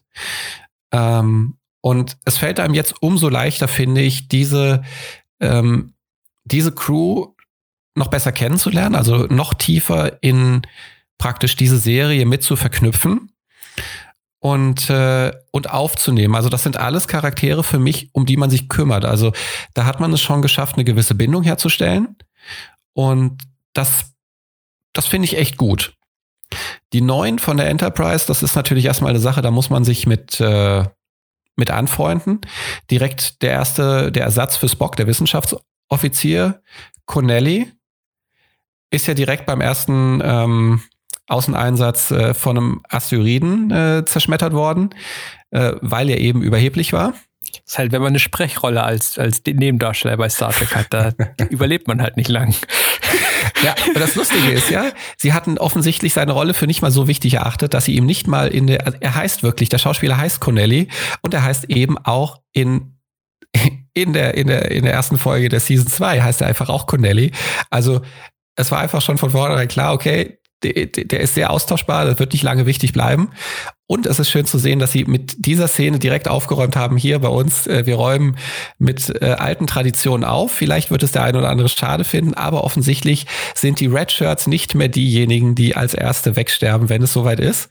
Ähm, macht die Serie ein bisschen spannender, äh, weil natürlich jetzt mehrere Optionen sich bieten, wenn es hart auf hart kommt. Aber auf jeden Fall ganz großartig. Und natürlich die Farben der Shirts. Also ich musste auch zweimal hingucken am Anfang, ob es ähnliche Uniformen sind oder ob es tatsächlich die alten Uniformen von dem alten Captain James T. Kirk von der Enterprise sind. Die äh, hautengen Stoffkondome. Aber nee, es waren tatsächlich ja ein bisschen einfach feinere geschnitten, geschnittene Uniformen, die auch auf der Discovery im Einsatz waren. Hat man dann am Kragen erkannt, der recht ähnlich gestaltet war. Ähm, aber dieses, dieses blendende Gelb und, und Rot und Blau, das hat einen sofort wieder abgeholt und ins Star Trek-Universum gerissen. Also mit so einem kleinen, kleinen Kniff einfach äh, dafür gesorgt, dass die Atmosphäre ähm, ähm, richtig, richtig gut einfach Star Trek widerspiegelt. Da muss ich aber und, kurz einhaken. Ja, mach mal. Wie hat dir der goldene Raumanzug gefallen von, von Cat Pike? Oh, da. Ich lass dich kurz lachen, ich trinke mal einen Schluck. Als ich den gesehen habe, dachte ich nur so, ernsthaft? Really? Ne, ein goldener Raumanzug? Nur weil du eine gelbe Uniform trägst? Das war schon ein bisschen Matsch. Ähm, ja. Sie hätten gerne weniger glitzern dürfen, weniger Spandex sein dürfen. Also die fand ich auch ein bisschen schwierig. Das war so, er hat den goldenen, Michael Burnham den silbernen. Eigentlich müsste sie wahrscheinlich auch einen blauen eher haben. Der Connolly im blauen und die Nahen hieß sie, glaube ich, hat ein äh, einen roten. Einen roten. So. Ähm, Frage ich mich auch, ob, ob da jeder irgendwie so eine Farbe braucht oder ob die nicht einfach alle in einem Raumanzug rumlaufen können, der ein bisschen einheitlicher gestaltet ist. Na gut, sei es drum. Es war schön bunt. Äh, die Rollen haben sich abgehoben. Wer übrigens äh, die äh, Shorttracks geguckt hat, die extrem gut von Netflix versteckt wurden. Ähm, es gab nämlich äh, vier kleine Mini-Folgen, die die Lore zu dem Star Trek-Universum, das von Discovery aufgemacht wurde, noch ein bisschen weiter aufgebohrt haben. Äh, es gibt eine Folge zu Tilly, nachdem sie praktisch angenommen war, also zwischen Season 1 und Season 2, nachdem sie angenommen wurde zum, zum Kommandantenprogramm. Macht es sie sympathischer, weil ich mag sie nicht. Ich finde sie, sie ist so aufgesetzt nervig. Sie quatscht zu viel. Ja, ja. was sie auch in der Folge äh, von Stamets nochmal ähm, erklärt wurde, dass sie einfach mal weniger reden sollte. Ah, sie, sie ist halt echt teilweise ein bisschen sehr anstrengend. Macht es sie sympathischer. Tatsächlich, ja, auf jeden Fall. Also okay. wer Tilly noch nicht mochte und seine Probleme mit ihr hatte, ähm, sollte auf jeden Fall mal in die Shorttracks reingucken. Findet man nicht als eigene Kurzserie, ähm, sondern findet man in Discovery praktisch und ganz unten äh, nach den Trailern. Dann gibt es noch eine Folge Calypso, die konnte ich nicht ganz deuten. Da wird man aber mit noch einer Farbe Raumanzug vertraut gemacht und zwar einem bronzenen. Ähm, aber eine ganz interessante Folge, weil spielt auf der Discovery. Ich habe sie nicht ganz genau verfolgt, deswegen kann ich sie nicht ganz zuordnen. Werde ich mir nochmal antun müssen, aber war auf jeden Fall ganz spannend. Die ähm, nächsten beiden Folgen, eine beschäftigt sich mit Matt, mit dem Meisterdieb. Und die andere ähm, mit dat, dat, dat, Hilf mir, Foschi, hilf mir, Foschi. Nee, ich habe sie nicht gesehen. Das ist schade. Es gibt noch eine weitere. Die bestimmt super spektakulär ist. Nee, sie hat mir auch gefallen. Sie hat mir so gut gefallen, dass ich offensichtlich nicht mehr weiß, mit wem sie ist. Also schaut euch mal die Shorttracks an, die ähm, bohren die Lore um die Discovery auf jeden Fall noch gehörig auf. Und äh, ah, richtig, mit äh, Saru. Und das ist äh, tatsächlich, die fand ich auch am besten. Äh, da geht es darum, wie Saru zur Sternflotte gekommen ist. Ja, okay, also, das klingt tatsächlich interessant. Die war tatsächlich sehr, sehr, sehr, sehr gut. Die ähm, anderen waren auch sehr gut und spannend, aber die war wirklich, äh, die stand so ein bisschen heraus und äh, hat nochmal richtig viel Mehrwert mitgebracht, so was äh, richtig tiefes Hintergrundwissen mit sich bringt, äh, mit angeht. So, angeht. Punkt. Und also glänzende Anzüge hin oder her. Ich finde auf jeden Fall, das ist ein großartiger Spar äh, Start in die zweite Season. Mir hat's wirklich gut gefallen. Und äh, ja, macht mir Lust auf die nächsten Folgen, die kommen. Und äh, ich bin mal gespannt, wie sehr das alles so Star Trek bleibt und ob, äh, naja, ob ist wahrscheinlich nicht die Frage, aber wann Burnham ihrem Stiefbruder Spock begegnen wird. Ist es dann der Stiefbruder? Ja, ich glaube. Adoptivbruder? Ja, dann, also sie ist ja die Adoptierte, also, also ist ja. Ja, dann ist es, das ist, glaube ich, auch sowas wie ein Stiefbruder. Ich weiß es nicht. Entschuldigung, aber keine Ahnung. Auf jeden Fall der, der nicht echte leibliche Bruder. Ähm, wie sie ihm begegnen wird, wie diese Begegnung sein wird. Da wird ähm, ja auch am Anfang auch schon als äh, äh, so ein bisschen ein Fass aufgemacht, als man die Geschichte von Burnham und, und ihrer Ziehfamilie sieht auf, auf äh, Vulkan. Äh, da wird deutlich, äh, Spock ist ein ganz besonderer kleiner junger Mann. er sieht ein bisschen daffig aus mit seiner Frisur und den Augenbrauen. Ähm, aber wohl auch eher von Albträumen geplagt und äh, das war ja das Ding am Ende, äh, das sie benutzt hat, so praktisch sein Zeichenboard, sein sehr fortschrittliches, äh, mit dem er immer seine, ja, so seine Albträume verarbeitet hat. Das Zeichnen hat ihm dabei geholfen, das Gestalten. Und äh, da, das habe ich ganz das, das habe ich unterschlagen. Das äh, in der, in der Inhaltsangabe zu äh, Season 2 zur ersten Folge ist mir das ein bisschen durch die Lappen gegangen. Ähm, Spock sagt an einer Stelle, sie hat ein Audiolog also Michael Burnham öffnet ein Audiolog von, von Spock auf der Enterprise. Und äh, da sagt er, dass äh, ihm das Zeichnen halt bei den Albträumen früher geholfen hat und jetzt die Albträume wieder da sind. Und aufgrund dieser Information geht sie halt auch an sein Zeichenboard und äh, wirft die Zeichnung, die Illustrationen in die Luft und äh, untersucht, was er da was ihn da umgetrieben hat, was seine Albträume sind. Also das nochmal eine, eine etwas dunklere Verbindung zu diesen ähm, zu diesen Pulsaren, die da aufgetaucht sind. Ja. Also eventuell, also im Vorfeld wurde ja in diversen Ecken des Internets äh, wurde ja äh, das nicht so gut entgegengenommen, dass der Spock jetzt ein Bart hat. Ne? Ich weiß nicht, ob dir ja, das stimmt. irgendwie aufgefallen ist. Also normalerweise kennt man natürlich ähm, die meisten Vulkanier, nicht alle, aber die meisten Vulkanier sind halt schön glatt rasiert mit ihrem sehr typischen Haarschnitt und ihren spitzen Ohren und den spitzen Augenbrauen.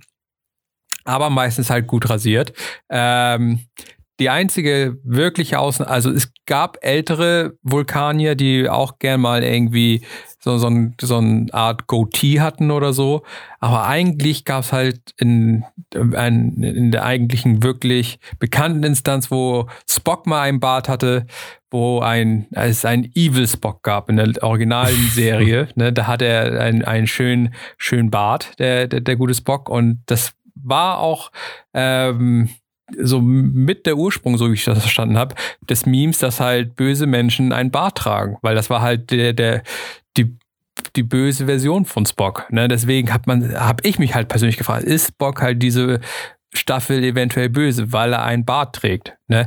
Und es scheint, also am Ende der Folge gibt es ja eine, eine, eine leichte Preview von, was uns in dieser Staffel erwartet. Und es könnte halt tatsächlich sein, dass das ähm, damit zusammenhängt, dass Spock halt, sagen wir mal, nicht ganz rund läuft. Ne, der deswegen vielleicht einen Bart hat. Das ist also ein optisches Zeichen, dass er einen Bart hat und nicht nur, weil er jetzt Hipster ist oder so. Also vielleicht hängt das damit zusammen. Vielleicht ist er böse und der Bart drückt das aus und, und berücksichtigt eben die ganzen, äh, die ganzen Überlegungen dazu.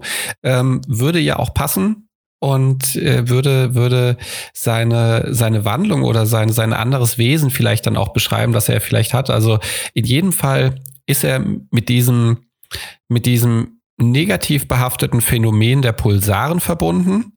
Er ist verhaftet in irgendeiner Art und Weise mit, ähm, mit der Vision, die Michael, Michael Burnham auf äh, dem Asteroiden hatte, als auch äh, die bereits vorher ja bereits einmal angeteasert wurde, mit dieser Red Angel Vision verhaftet. Das muss auch irgendwas mit ihm zu tun haben. Also ähm, es sind auf jeden Fall alle Türen aufgestoßen und sie werden Spock finden, das ist nicht die Frage. Aber in welchem Zustand werden sie ihn finden? Wann werden sie ihn finden und wo werden sie ihn finden? Äh, das bleibt spannend. Wird die Enterprise sich mit der Discovery gemeinsam auf den Weg machen? Es wird ja dazu nichts gesagt. Captain Pikes Mission ist ja auf der Discovery damit offiziell beendet und äh, Commander Saru übernimmt wieder das Kommando. Und ähm, ja, Fragen über Fragen für die zweite, zweite Folge am kommenden Freitag. Ach, tatsächlich nicht am Donnerstag, am Freitag ist sie rausgekommen. Ähm, und äh, ich ich, freue mich auf die neuen Folgen. Also macht äh, ich unheimlich vielversprechend. Ja, finde ich auch. Also das erste, was mir wieder ins Auge äh, gestochen ist, weil ich jetzt nicht so wie du jeden freien Abend mit Star Trek Discovery verbringe und mir die Staffel viermal reingezogen habe. Bei mir ist es ja nun schon einige Monate her wie hoch das Production Value von dem von der Serie tatsächlich ist. Es sieht halt aus wie ein Spielfilm. Das habe ich, das hat mich halt vorhin tatsächlich äh, so weit interessiert, dass ich halt tatsächlich nachgeschlagen habe, wie teuer so eine Episode ist. Und man redet halt immer so, ah, oh, Game of Thrones ist so teuer und und hast nicht gesehen. Star Trek Discovery ist richtig, richtig teuer. ähm, also ähm, Mittlerweile ist natürlich Game of Thrones, weil es die größte Serie aller Zeiten, bla bla ist.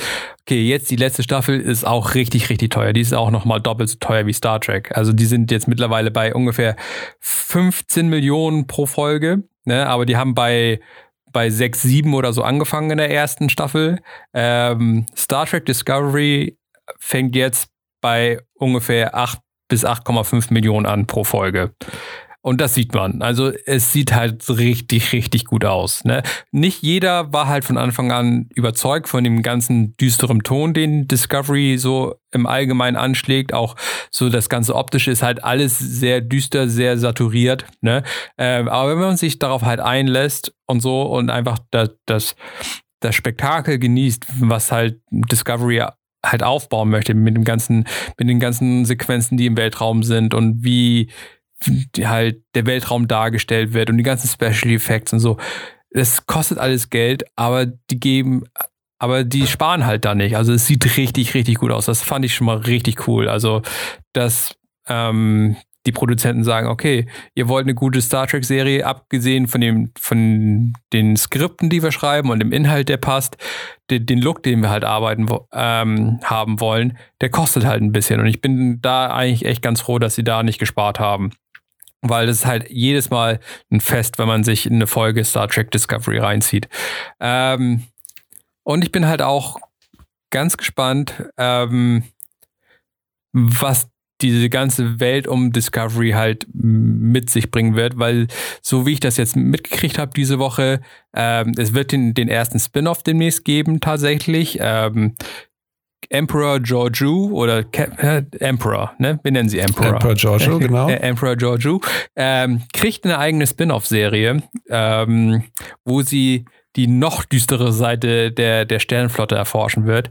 Äh, es gibt äh, in der Sternenflotte eine geheime Sektion, geheimer als die CIA oder NSA, ähm, die Sektion 31, die halt für dunkle Machenschaften zuständig sind. ähm, und da haben sie, glaube ich, mit ähm, Georgiou, glaube ich, eine ganz, ähm, ja, ähm, kompetente Person, die durchaus, durchaus der dunklen Seite mächtig ist, um mal ein, ein Terminus aus der anderen Mythologie rüberzuholen. ähm, ja, also die ist da recht kompetent in, in, der, in, in dunklen Machenschaften. Da bin ich gespannt, was das so mit sich bringen wird. Was meinst du dazu? Ja, was und wie sie mit der Bundeslade anstellen wird, äh, werden wir dann in dem Spin-off erfahren. also ich finde es gut. Ich, ähm, äh, sie haben halt sehr viele lose Enden hinterlassen nach der ersten Staffel. Und ich denke mal, dass man jetzt wahrscheinlich so ein, also in Zukunft sicherlich nur das, wird das nicht das einzige Spin-off bleiben. Ähm, und ich bin mal gespannt. Ich finde also das wäre einer der Charaktere gewesen, die ich tatsächlich hier, also ich hätte mich viel mehr gefreut über einen Captain Lorca, von dem man noch mehr erfährt. Ähm, äh, Emperor Giorgio, mh. Ah, die kann schön, die, die, die, die, kann schön evil sein. Ne? Und ich meine, wie gesagt, der man äh, war von Anfang an erstmal bisschen. Es war halt ungewohnt, dass eine Star Trek-Serie einen so düsteren Ton anschlägt mit Discovery. Ne? Aber diese, ähm, sagen wir mal, Mythologie um Sektion 31, die gab es ja schon länger. Also die gibt es ja, äh, wurde, glaube ich, ursprünglich eingeführt in, in, Deep Space Nine. Das ist halt diese äh, Nacht- und Nebel- ähm, Sektion gibt von, von der Sternenflotte, die halt dunkle Machenschaften macht für, wenn ne, die, die ganzen guten Prinzipien von der Sternenflotte irgendwie nicht mehr greifen. Ähm, mhm. Und da bin ich halt echt mal das finde ich tatsächlich interessant, dass man halt diese, diese Reihen, die, die, die, die Sternenflotte mit der weißen Weste mal so ein bisschen hinterleuchtet und sagt, hey, die haben auch eine, so, so eine Black Ops ähm, Operation im Hintergrund laufen für, wenn die Kacke mal richtig am Dampfen ist, dann, dann schickt man halt den Emperor mal rum und dann sagt sie, hey, Junge, was ist hier los? Soll ich den Hammer, raus, soll ich den Hammer rausholen und dir die Finger platt hauen? So richtig alte Mafia-Methoden. Oder ich esse dich. ja. Es war schon in der ersten Staffel, dass sich das angekündigt hat, dass ähm, man bereit ist, von Sternflotten, von, von der Sternföderation, von den äh, eigenen Idealen abzuweichen, abzurücken. Und der Plan, den man ja gefolgt, gefolgt ist zur Rettung der Erde, ja im Prinzip auf Grundlage der Information von Emperor Giorgio aus der Zukunft oder aus dem Paralleluniversum, die ja dort die Heimatwelt der Klingonen vernichtet hat, ähm, gegründet hat. Und zwar die Welt zu vernichten und die Crew der Discovery da auch nicht mit einbezogen hat und äh, Emperor Giorgio, Captain Giorgio, äh, Miss Giorgio, whatever, diesen Plan ja umsetzen sollte mit Vielleicht in Zukunft Agent, Agent Giorgio. Agent. Lass uns überraschen. Aber die sollte das ja umsetzen. Die wollte den Planeten ja mit dieser Wasserstoffbombe ähm, Hydro, whatever, Bombe zerstören. Äh, Hydro wäre ja auch eine Wasserbombe, aber es war, glaube ich, nicht ein Wasserstoff, sondern irgendwas anderes, also Schnickschnack. Aber es ähm, war da schon deutlich, okay, die Sternflotte ist bereit, sich von Idealen abzuwenden. Und äh, das wird dann wohl mit dieser Staffel, mit dieser Serie deutlich, dass das wohl nicht nur ein, äh, ein kleiner Ausflug in die dunkle Welt war, sondern dass das zum System gehört. Ja, ich bin auf jeden Fall echt gespannt. Also ich bin, Ah, ich war, hatte so Mixed Feelings, so was Staffel 1 angeht von Discovery, weil ich halt, wie gesagt, nicht ganz so zufrieden war, was sie für einen Ton anschlägt, die Serie. Es war mir halt alles zu ernst und zu düster und da hat mir so ein bisschen die Leichtigkeit gefehlt, die ich so aus vielen, vielen Jahren Star Trek-Konsum irgendwie mit drin hatte. Mhm. Äh, weil Star Trek, ja, es ist Science Fiction, aber jede Star Trek-Serie, die es gab und auch die meisten Filme, die haben sich teilweise zum äh, nicht allzu ernst genommen, so zwischendurch mal. Ne? Natürlich gab es furchtbar ernste Folgen und, und richtig coole und tiefe Storylines, die ernst waren, also, aber die hatten halt alle irgendwie ein Zwinkern im Auge. So, das ist also, hey, ne, es ist, es gibt Hoffnung und es ist, es, man kann auch ein bisschen rumblödeln und man macht mal dumme Sachen und all so ein Kram. Ne? Das hat mir halt so ein bisschen gefehlt. Ich glaube, das wird auch bei der zweiten Staffel nicht wirklich anders sein, weil es halt so grundverschieden ist. Ähm, aber ich, bin, ich habe mich jetzt darauf eingestellt, dass halt Discovery halt einen bestimmten Ton anschlägt. Und jetzt habe ich mich dran gewöhnt und jetzt freue ich mich auf mehr, kann ich sagen. Also ich bin echt gespannt äh, auf die Storyline, die jetzt ähm, äh, Burnham und, und Spock halt eingehen werden, was, was da so die Beziehung ist. Ich bin gespannt auf die, auf die, auf die dunkle Seite der Sternflotte. Äh, ich mal gucken, ob wir lernen, ob Pike sich jetzt schon verletzt und im Rollstuhl landet. Mal, mal sehen. Also ich bin echt, echt guter Dinge, was Staffel 2 angeht. Ich bin, ich bin sehr gespannt. Hoshi, das nächste, das ist tatsächlich der nächste Punkt für unser Buch, äh, wo wir uns nicht einig sind. Äh, ich widerspreche dir da vehement. Mit äh, der Season 2 läuft das äh, Discovery-Schiff in den Star Trek-Hafen ein und wird sich in der Star Trek-Lore, in dem Star Trek-Universum suhlen, in dem Star Trek-Feeling, weil das ist genau das, was ich vorhin meinte, das, was mit Captain Pike an Bord gekommen ist, mit der gelben, roten und der blauen Weste und mit seiner, also wenn ich einen Vergleich machen müsste, würde mir James Bond einfallen. Ähm, Sean Connery war ein ernster James Bond, also das Bond-Universum hat ja auch sowohl selbstironische als auch ernste Töne und auch mit ihren Darstellern durchlaufen. James Bond ist der ernste, der, der ja, der, der Held, der richtige Agent gewesen, dem da auch irgendwie kaum so richtige, naja, jeder ist mal irgendwie in, einem, in einer misslichen Lage, aus der sich jeder dann wieder befreit. Aber er war so eher der Kernige, der, der, der nimmt das in die Hand und er regelt das. Der nächste, Roger Moore, war, hatte so dieses, englische Understatement, so eine gewisse, so einen schwarzen Humor, so eine gewisse Selbstironie auch. Und ähm, so wie du es gesagt hast, ja, das macht einen großen Teil des Star Trek-Universums auch, aber ich finde auch, dass sich das unterschiedlich stark auf die einzelnen Serienwelten verteilt. Also zum Beispiel finde ich Discovery weniger selbstironisch als zum Beispiel Next Generation. Und äh, da sind allein in der ersten Staffel schon Folgen dabei, wo ich wirklich äh, schmunzeln muss und die, die sehr äh, komisch wirken, wenn man die anschaut, die aber die dann auch so eine gewisse Selbstironie nicht entbehren. Und wie gesagt, mit der mit der Hinzunahme von von Captain Pike und der Enterprise ähm, glaube ich, wird das deutlich deutlich mehr in das Star Trek Universum sich einfügen und deutlich nochmal ein anderes Bild geben, als es ähm, Discovery die erste Staffel ja, das, abgegeben hat. Das denke ich halt auch. Also mit der zweiten äh, Staffel haben sie halt so ein bisschen Kritik entgegengenommen und das ein bisschen mehr eingearbeitet, was glaube ich auch ein großer Faktor ist, dass der ursprüngliche Showrunner Brian Fuller nicht mehr an, an Start ist, der dessen halt Vision halt Staffel 1 war. Ne? Er wollte das halt so haben. Und jetzt wurden die bisschen so Zügel etwas leichter, also nicht mehr ganz so festgezogen sind, so an dem, ja, alles ist Doom and Gloom und alles ist böse und Klingonen sind furchtbar, furchtbar, furchtbar und da hast du nicht gesehen.